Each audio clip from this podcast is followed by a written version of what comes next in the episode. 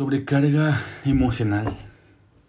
La demanda insaciable de emociones por parte de esa sociedad ciclotímica que salta de la euforia al abatimiento.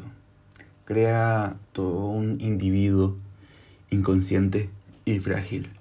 La demanda insaciable de emociones por parte de la sociedad eh, como digo, que salta de la euforia del abatimiento de forma casi inmediata. Eso desemboca en un individuo totalmente inconsciente y frágil, sobrecargado emocionalmente e inestable.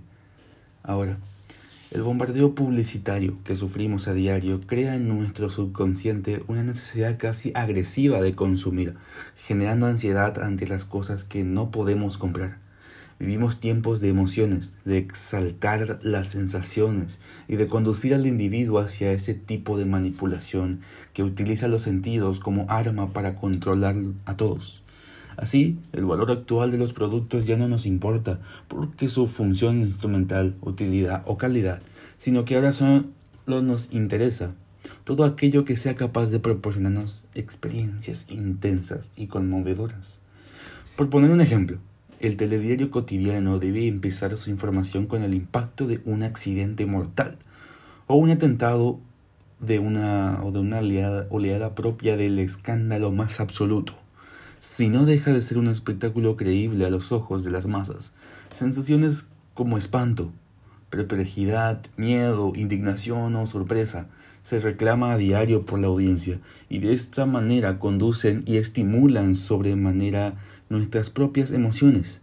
Es el sapeo emocional que nos manipula y bombardea a diario, modificando nuestros hábitos y conductas más triviales. Este culto postmoderno a la emoción no nos hace más sensibles, sino más superficiales. Saltamos de una emoción a otra de forma casi inmediata. Se trata de una especie de viaje narcótico que lejos de fomentar la sensibilidad, la duerme y la diluye de forma evidente.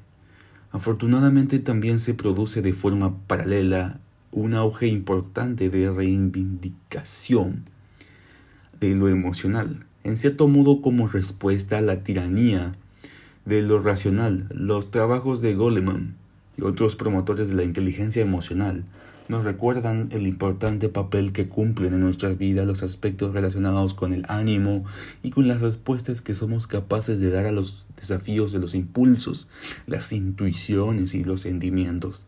La demanda insaciable de emociones por parte de una sociedad ciclotímica que pasa de la euforia al abatimiento y viceversa, sin solución de continuidad está creando un modelo de individuo inconsciente y frágil, tanto en la aspiración al éxito como en la aventura narcisista de la novedad por la novedad.